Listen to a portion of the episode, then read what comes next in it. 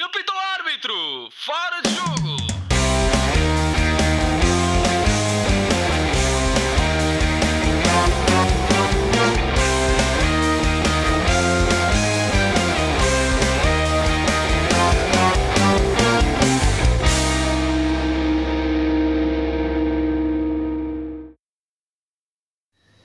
Sejam muito bem-vindos a este que é o 18º episódio do Forge Podcast. Eu sou João Pedro Dias e tenho comigo o painel deste programa, composto por José Saraiva, Diogo Souza e Ricardo Quinteiro.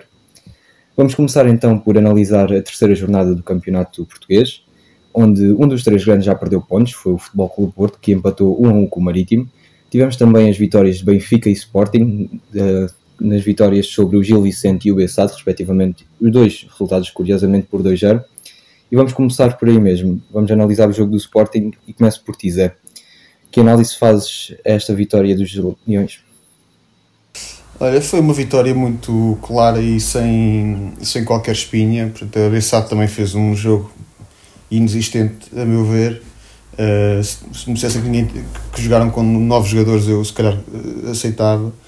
Um, uma equipa assim muito fraquinha, com muito poucas ideias, com muito pouca qualidade também. Um, a contrastar um pouco com o, B, com o Bessade, que foi o ano passado, foi um Bessade muito tranquilo e até a causar dificuldades aos grandes. Uh, este ano a Bessade está muito fraca, uh, pelo menos até ver, com muito poucas ideias, pouca criatividade, defensivamente aquilo parece uma, parece uma autoestrada nos corredores sobretudo. Uh, e o Sporting foi muito, muito forte na reação à perda, como costuma ser, e contra uma equipa destas então a coisa fica ainda mais fácil. Um, o Bessade não fez um único remate à baliza, e mesmo o remate desenquadrado acho que só fez um. um dois, dois golos. O Ruben Vinagre uh, finalmente fez um jogo que eu acho que foi um jogo uh, a provar que ele está ao nível de Sporting. Ao contrário do que se tem dito, eu não tinha gostado dos jogos anteriores dele, apesar de, ter, de reconhecer que ele cruza muito bem e tem feito ótimos cruzamentos. Um, acho que no geral perdia muitas bolas, uh, atrapalhava-se muito com a bola, não definia muitas vezes bem. Este, este jogo fez um jogo exímio, foi um, um dos melhores em campo, a meu ver, de Sporting. Se quiseres é... usar duas, Zé, podes trocar. Não, deixa estar, deixa estar. Uh, e, e, assim como o João Palhinha, portanto, o João Palhinha fez um. Lá está, a reação à perda depende muito também do, da forma do João Palhinha, e o Palhinha teve, fez um jogo exímio um, todo o terreno, e depois o Mateus Nunes também muito liberto ali no meio campo, uh, a desequilibrar e a causar muito perigo. O Sporting ganhou 2-0, parece uma vitória normal, tranquila, mas, mas peca por escasso a meu ver. O Sporting teve muitas oportunidades de gol, uh, jogou muito bem, foi um autêntico, um, um autêntico dominador do jogo. Um, e acho que, acho que merecia sinceramente ter, ter ganho por mais, porque este Bessado também não, não assusta ninguém, até ver. Desculpa, posso, posso fazer três perguntas? Achas que. Mais a pela primeira. Se achas que o, o novo capitão da equipa B do Porto, ex-atleta do, do Biced, Varela, faz muita falta a esta, a esta equipa? Se achas que Petit é o reflexo desta equipa? E se tu, e se tu como habitual eh, frequentador de camarotes em Alvalade, te cruzaste com João Virgínia? É só isto. Um, quanto ao Varela, um, ele fez uma boa época, enfim, tendo em conta as circunstâncias, mas agora tem lá o sobrinho, portanto acho que faz as vezes. Um, quanto ao João Virgínia, não vi. Não sei quem é, só conheço o capitão da equipa B do Porto. mas tem lá o Nathan Varela, que é sobrinho, no Belenenses, na ala esquerda, uh, que enfim não, não é grande jogador, a meu ver também. Uh, não vi o João Virgínia, mas vi o Dolores Aveiro, que é melhor, portanto. Uh, fiquei mais feliz de ver a Dolores Aveiro. Mas uh, croquetes com a Dolores. Não, ela estava dois camaradas ao lado do meu. Sobraram croquetes da Dolores? não sei, não fui ver, vemos. Uh, a segunda pergunta, já não me lembro qual era. Qual é era a segunda do pergunta? Petit, do, do Petit. Ah, o Petit, Petit, eu quando eu saía ali para a área dos jogadores, uh, eu pude verificar que o, o autocarro da Bessade estava já cheio de, jogadores, estavam todos lá dentro. Teve para aí 10 minutos à espera de sair para, para o Petit acabar o seu cigarro. Portanto, acho que, acho que sim, acho que a Bessade é o reflexo do Petit neste aspecto. uh, pronto, é isto que eu retiro do jogo da Bessade também. É o que fica de quem vai. Olhando agora para o rival da segunda circular, falo obviamente do Benfica. Uh, Ricardo, um jogo que onde o Benfica demorou até conseguir a vantagem, tirado a saca-rolhas daquela vitória, o que é que achaste? Acho que foi mais um jogo em que o Jorge Jesus tentou revolucionar um pouco o 11, atendendo à jornada europeia que se, que se havia verificado. Continua sistematicamente a dar eh, oportunidades, não sei se é algum pacto com, com ações de caridade ou voluntariado para o Tarado continuar a, a elencar eh, o 11. Uh, eh, foi um jogo bastante complicado, que só na segunda parte é que, é que se conseguiu resolver. Fruto, fruto de, de um gol primeiro de Lucas Veríssimo, que foi considerado o melhor em campo, e de, e de um grande gol de, de Grimaldo se lhe, tirar, eh, se lhe tirar o chapéu. Acho que já há muito que não víamos um, um gol destes do, do Grimaldo e fez lembrar o saudoso, o saudoso Eliseu, que pela ala esquerda de vez em quando também, também gostava de nos agraciar com, com este tipo de miminhos. Uh, mas o Benfica segue forte, acho que está a fazer um arranque de época dentro daquilo que era expectável e o que era expectável é que fosse bastante bom e está a ser.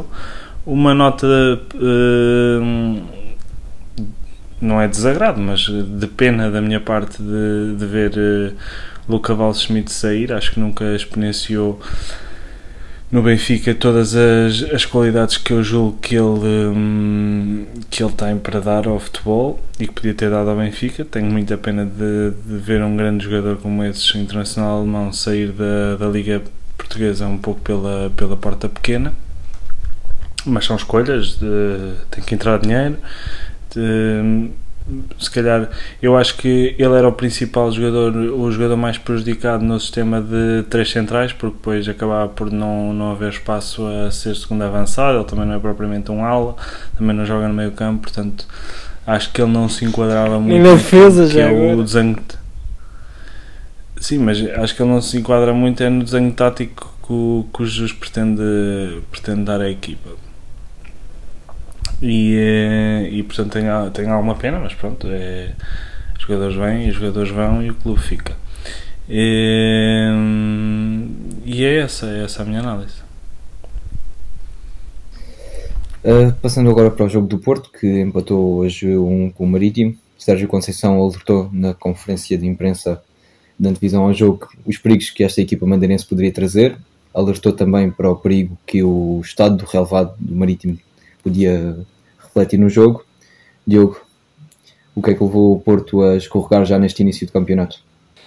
Olha, uh, João, uh, o Sérgio de facto falou dessa questão do relevado e eu uh, não ouvi a conferência de imprensa do final da partida, mas já li que, que um dos argumentos utilizados pelo Sérgio foi, foi precisamente esse.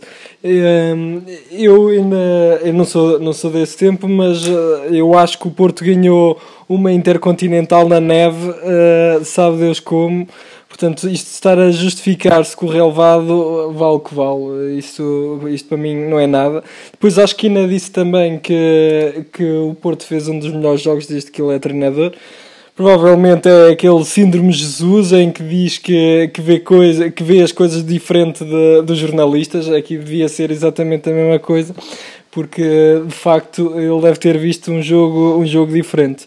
Mas pronto, voltando ao início, um, surpreendeu pela entrada de Marcano no 11, pela saída de Zaidu, ainda não se percebeu bem esta novela que está aqui uh, à volta do, do Zaidu, portanto é aquilo que houve no, no jogo passado, aquela pressão que o Sérgio fez para a contratação do lateral uh, em público para com o, o Luís Gonçalves. E depois na, mes na mesma semana vem o lateral esquerdo. Entretanto, como é previsível, ele, eh, ele não fez parte do, do 11 inicial, não estava à espera, não é? tinha acabado de chegar. Uh, de qualquer forma, o Zaidu nem sequer para o banco vai e vai direto para a bancada. Aqui a situação é um bocado caricata nesse sentido. Uh, mas de qualquer forma, o Marcano entrou e não foi pelo Marcano que, que o Porto não ganhou o jogo, porque o Marcano até, até podia dar lições de cruzamento ao atleta Zaidu. Um, a primeira parte do Porto foi muito Luís Dias, foi basicamente uh, Luís Dias uh, a bailar no, no flanco esquerdo, as bolas uh, iam todas para, para Luís Dias, o Porto direcionava o jogo sobretudo pelo flanco esquerdo, tanto é que, um, tanto é que o João Mário até nem teve, nem teve muita bola, nem, nem grandes oportunidades para para sobressair. Depois o, o Porto não, não fez uma grande primeira parte, mas fez o suficiente para chegar à vantagem. De qualquer forma, uh, acabou por, uh, acabou por sofrer o gol, um bom gol da parte do, do Marítimo perto do intervalo. Não é que o Marítimo tenha feito muito para, para marcar esse gol, mas de qualquer forma uh, teve mérito pela forma como conseguiu executar. A segunda parte do Porto foi um descalabro, quer dizer, o, o, o comentador aos 88 minutos di, dizia que o Porto já não fazia um remate à baliza há 42 minutos, quer dizer, uma equipa que, que precisa de ganhar eh, que não faz remates à baliza, nem cria grandes oportunidades para, para rematar. E depois o Sérgio ainda diz que é um, uh, que é um dos melhores uh, jogos que o Porto fez com ele. Portanto, é, é realmente. Um, traduz realmente a falta de ideias que, que o treinador tem neste momento. Um, depois mexe na equipa, entra Corona que entra muito mal, Uh, o PP entrou, uh, teve pouca bola também. Depois foi só uh, mete Fábio Vieira, depois mete Francisco Conceição, já tudo para, para tentar ver se, se saía algum, algum penalti ou assim qualquer coisa. Mas muita parra e pouca uva. Aqui o, o, que se questiona é se de facto este, este sistema ainda fará algum sentido. Quer dizer, até que ponto é que eh, com intervalo não faria sentido tirar um dos avançados, portanto o Taremi ou o Tony Martinez, e colocar um, eh, e colocar um, um extremo à direita, por exemplo o PP? É assim, este sistema para mim já faz, faz pouco sentido. Uh, acho que também não beneficia o João Mar. Acho que o João Mar beneficiaria ali com um extremo onde pudesse fazer jogadas, tabular, onde que lhe desse mais apoio. Um, acho que contra 90% das equipas, um meio-campo com, uh, com Uribe, com Otávio e com Bruno Costa não se justifica. Quando tens jogadores no banco uh, que, como o Fábio Vieira, já não falo de Vitinha porque já se percebeu que esse não conta rigorosamente para nada, um, mas quando tens, eh, nomeadamente, jogadores como o Fábio Vieira, portanto, acho que muita coisa está mal aqui, estrutural, portanto, quando, quando se está aqui a questionar o sistema tático, quer dizer que, eventualmente, muitas alterações uh, deviam ser feitas. Infelizmente, acho que este ano Uh, o Sérgio vai acabar por ficar sem desculpas porque entretanto chegou um lateral esquerdo, portanto a culpa já não pode, já não pode ser dos laterais.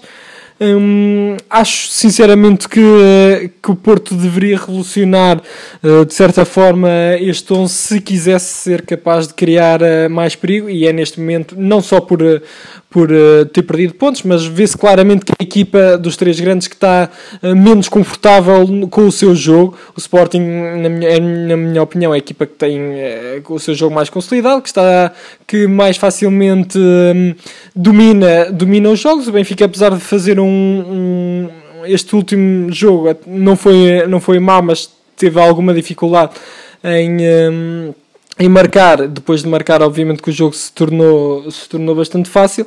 Agora acho que o Porto, já o último jogo, foi um jogo a, a rasquinha e, e portanto agora percebeu-se que é de facto, joga-se muito pouquinho por, aquel, por aquelas bandas. Diego, só aqui uma questão, um bocadinho à parte do jogo. Uh, referiste pronto, agora à chegada do Vendel ao Porto e em episódios passados tinhas referido a extrema necessidade que o Porto tinha de contratar laterais. Com a adaptação de João Mário à direita e agora a chegada de Vendel, acreditas que esse problema está resolvido ou o Porto vai continuar a sofrer pelo, pelos laterais? Não, acho que, esse, acho que em princípio, ao que parece, não, não vi muitos jogos do Vendel, mas ao que parece, é, quer dizer, tem imensos jogos já de Bundesliga, era titular, uh, titular durante várias épocas uh, do Bayern, portanto, é a partir de um, um grande jogador e, portanto, acho que por aí. Uh, não é por aí que o gato não vai às filhoses.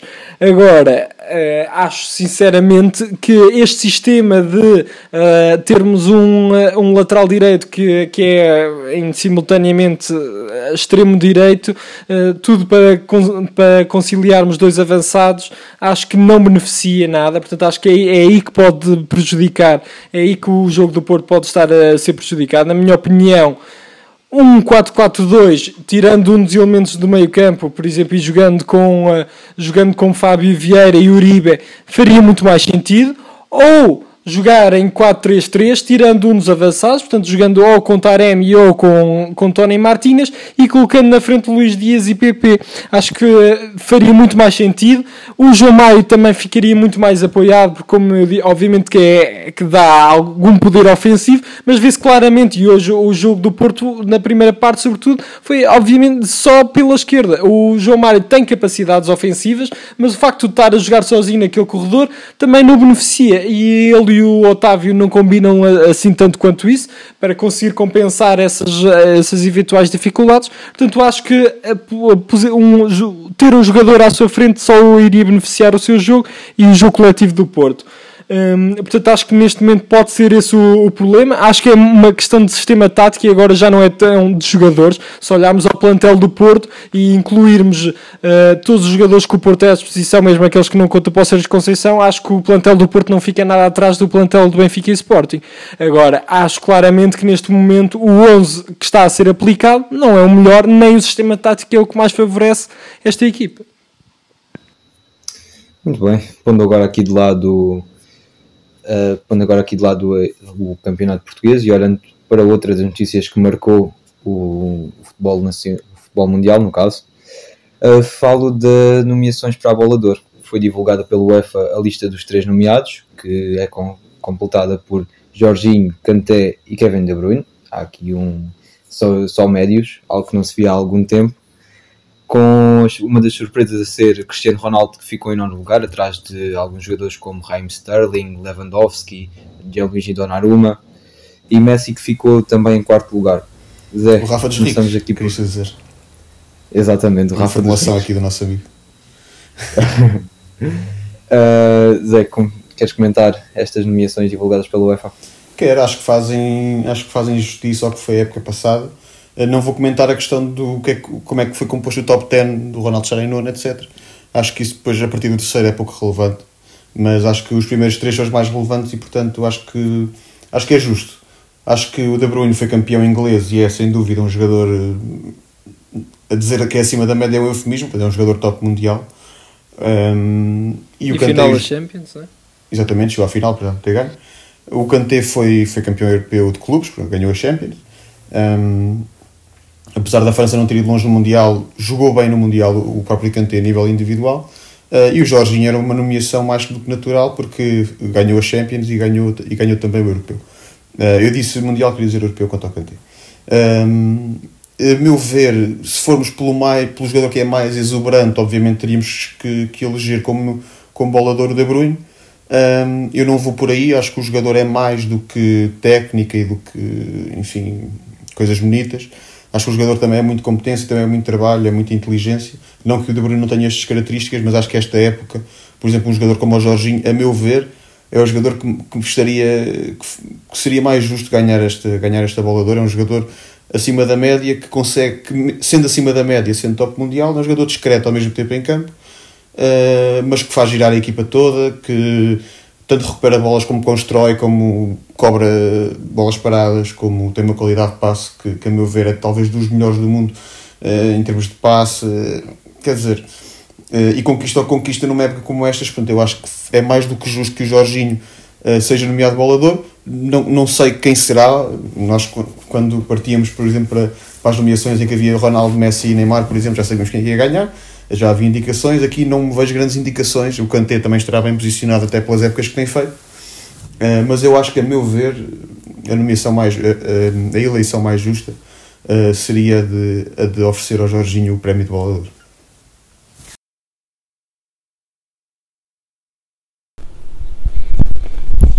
Não.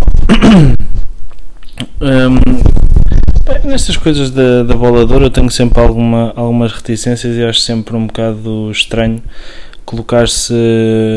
Os, claro que os títulos são importantes e tem que ser um critério, mas ser assim tão determinante acho um bocadinho estranho.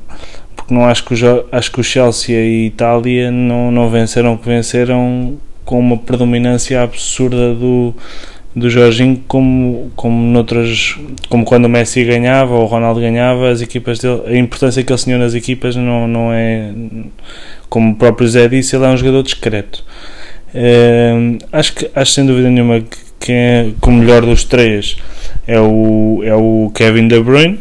Tipo, é o jogador que eu mais gosto, para mim é o médio mais completo já há vários anos, há 4, 5 anos para cá. Seguido do, do Kanté, que acho que esse sim tem feito pá, tem feito épocas eh, é uma locomotiva autêntica, limpa aquele meio campo todo quer, no, quer na seleção quer, hum, quer no clube ou nos clubes onde passou. E depois acho sempre, acho sempre injusto deixar de fora jogadores como o Lewandowski que fizeram uma época incrível, como o Messi que continua a ser eh, soberbo, o próprio Ronaldo que ainda que tenha feito uma época mais abaixo foi o melhor marcador do europeu, fez uma, foi o melhor marcador em Itália, só que tipo, isto já não é nada, tipo, quando são, quando são estes dois monstros a fazer isto, isto já não é nada, isto é banal. Tipo, se, se, se, fossem outros jogadores com estes números e com, esta, e com este nível de, de performance, estariam naquele leque. Como eles já fizeram tão mais, parece curto, mas não é. Continuam a ser grandes épocas. Uh, portanto, acho não, não concordo bem com esta nomeação. Uh, o Jorginho, pronto, se, se isto for para, para somar mais um título, se isto for o, o, o corolário dos títulos, ele, ele vai ganhar. No entanto, acho que ele não é o melhor jogador do mundo. Uh, Diogo, faltas tu comentar este tema. Jorginho, Kevin De Bruyne ou Kanté? Quem é que levar de ouro? Se, eu acho que provavelmente quem, eh, tendo em conta o padrão que, eh, que, este, tipo de, que este tipo de troféus segue, eu acho que eh, o Jorginho vai ganhar sem, sem grande dificuldade se fosse eu a atribuir, eh, não tenho dúvidas que, que seria para o Kanté. Uh, acho por uma questão de carreira, tudo o que já ganhou, da importância que tem nos títulos conquistados, acho que, acho que era, eh, apesar de, de, dos três serem excelentes jogadores, acho que o mais justo seria para o Kanté. Uh, acho que é de facto um jogador que merecia ser premiado uh, desta forma qualquer forma, eh, percebo perfeitamente o, o que o Ricardo e o Zé disseram. Fiquei, ah, de certa forma, surpreendido por o Messi não estar nestes três. Eh, eu acho que faria mais sentido ter eh, o Messi, até porque teve um papel muito preponderante na, na vitória da Copa América, do que o de Bruyne, por exemplo. Porque acho que acho que fazia acho que fazia mesmo mais sentido o Messi fez uma fez uma época bastante interessante eh, mas lá está, eventualmente nós já estamos habituados a que eles façam muito e agora fazer alguma coisa uh, talvez seja pouco, mas, mas acho que fazia sentido que tivesse neste, neste grupo. De qualquer forma, uh, como disse, acho que provavelmente o Jorginho ganhará e também justamente é um jogador uh, também muito competente que eventualmente bastante importante na manobra, uh, na man manobra de ambas as equipas, portanto da seleção italiana e do Chelsea, uh, e portanto não, não, surpreenderá, não surpreenderá ninguém. Uh, e de notar também que já estamos a entrar numa fase em que lá está Messi e Ronaldo já deixam de, de fazer parte de, deste lote e provavelmente um, a situação poderá, isto poderá começar a ser situação recorrente, a, a não ser que agora, de facto, o Messi no, no PSG acabe por, uh, por revolucionar e ganhar, uh, ganhar tudo o que tiver para ganhar, e aí veremos, como já discutimos aqui também, o Messi uh, começar a, a ganhar, a subir alguns degraus relativamente àquilo que é o Ronaldo porque tudo aquilo que, que são, o, tudo aquilo que é a importância do troféu internacional, um, ehm, tanto no caso do, do português, que foi, a, que foi o, o Campeonato da Europa, e agora do Messi também já o conseguiu com a, com a Copa América, eventualmente o Messi, uh, com o contrato que fez com o PSG, tem possibilidade de voltar a ganhar mais do que uma vez a Liga dos Campeões, não é fácil, e o orçamento não, não chega, mas de facto uh, há grande probabilidade pelo menos ganhar uma Liga dos Campeões, e, eh, e, enquanto que o Ronaldo, como já aqui discutimos, a situação eh, parece estar pouco favorável nas ventas e não hoje se viu, ia marcando um gol. Um, ehm, no final foi anulado. Aqueles eh, fora de jogo milimétricos também é uma questão que, que Inglaterra penso que já está para, para ser revista, não é? ou se é que, que, já não está, que já não está a ser alterado, porque de facto faz pouco sentido, mas pronto, isso é outra discussão. Só antes de passarmos aqui para a rubrica da memória, também deixar aqui uma nota para parabenizar as nossas equipas portuguesas que fizeram um pleno de vitórias esta semana nas competições europeias. Falo do Benfica que venceu o PSV por 2-1, o Passos que incrivelmente venceu o Tottenham por 1-0 e também no Santa Clara que venceu o Partizan por 2-0. Não sei se querem acrescentar alguma 2-1, coisa. acho que foi deste- 2-1, Santa Clara. 2-1, sim, sim, sim, obrigado pela correção. Foi, foi 2-1. Ah, Deixa-me só acrescentar que é de lamentar também que José Bezeiro esta semana foi, foi despedido da, da grande seleção da Venezuela. Portanto, é, há este dado a lamentar. Vamos ver se ele não aparece aí numa sarjeta qualquer do dia para a noite. Aquilo lá é complicado. Os desertores lá são complicados. É possível. Nem que a sarjeta seja um beçado ou se qualquer coisa.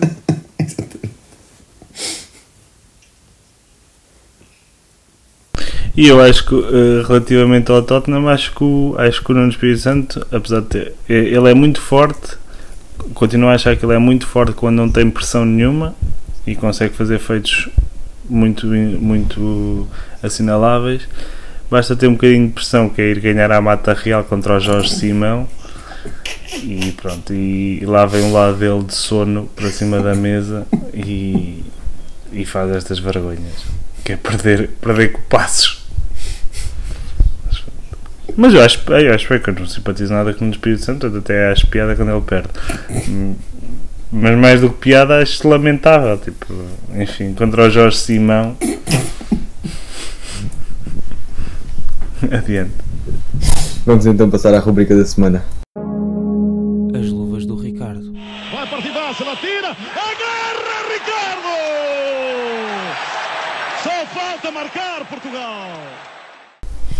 Zé, o que é que nos trazes na memória? Olha, este foi, eu tive um processo complicado de escolha da minha memória, eh, porque não me lembrava de nada, basicamente. Eh, mas depois lembrei-me que daqui a duas semanas o Sporting defronta o Porto em Alvalade. Um, eu gosto destes derbys, destes clássicos no caso. Uh, quando, quando, eles, são- quando eles são cedo, assim, agosto, setembro, eu gosto quando são nesta altura. Um, e, e portanto, sei que em Alvalade é um terreno Então depois pés. Exatamente, para não precisar das mantas. Já pode ir de calções ao estádio. Um, e, e sei que Alvalade é- tem sido um terreno complicado para o Porto historicamente porque raramente tem ganho mesmo nas piores épocas do Sporting e nas melhores épocas do Porto o Porto eh, geralmente vai a Alvalade e não consegue levar a vitória Eh, e lembrei portanto do melhor ano que eu me lembro do Porto eh, nos últimos, vá, desde que sou vivo se calhar, tirando os do José Mourinho que foi o do André Vilas Boas em que o Porto eh, seguiu invencível durante a época inteira e depois ganhou a Liga Europa mas a primeira equipa a tirar pontos ao Porto foi justamente o Sporting. Na altura, um Sporting poderosíssimo com, com Paulo Sérgio eh, no comando técnico, eh, que empatou um igual com o Porto. Um, o gol do Porto, julgo que foi marcado pelo Hulk, e o do Sporting foi marcado pelo Jaime Valdez, que era um jogador que eu admirava particularmente, após um passo do Rui Patrício. Um, foi um jogo fantástico porque eu achei que o Sporting, eu fui ver jogar lá, felizmente, mas ia muito com, ia talvez com mais pressão do que o Espírito Santo na Mata Real porque achava que o Sporting ia levar 5-0 no mínimo. Um, e já seria pouco. E portanto o Sporting ia para ter um igual. Acho que foi uma vitória nessa época foi uma vitória para o Sporting autêntico um, e o Jaime Valdez marcou um gol que era o meu jogador preferido a seguir ao Simão Vukcevic um, portanto era isto E, e o cinema para um gol? Não, não Não, entrou. Isso, isso não, isso não é jogador comparado com o Vukcevic não é nada Simão. Então, desta forma que chegamos ao fim de mais um episódio. Obrigado a todos por terem assistido e até para a semana. Obrigado.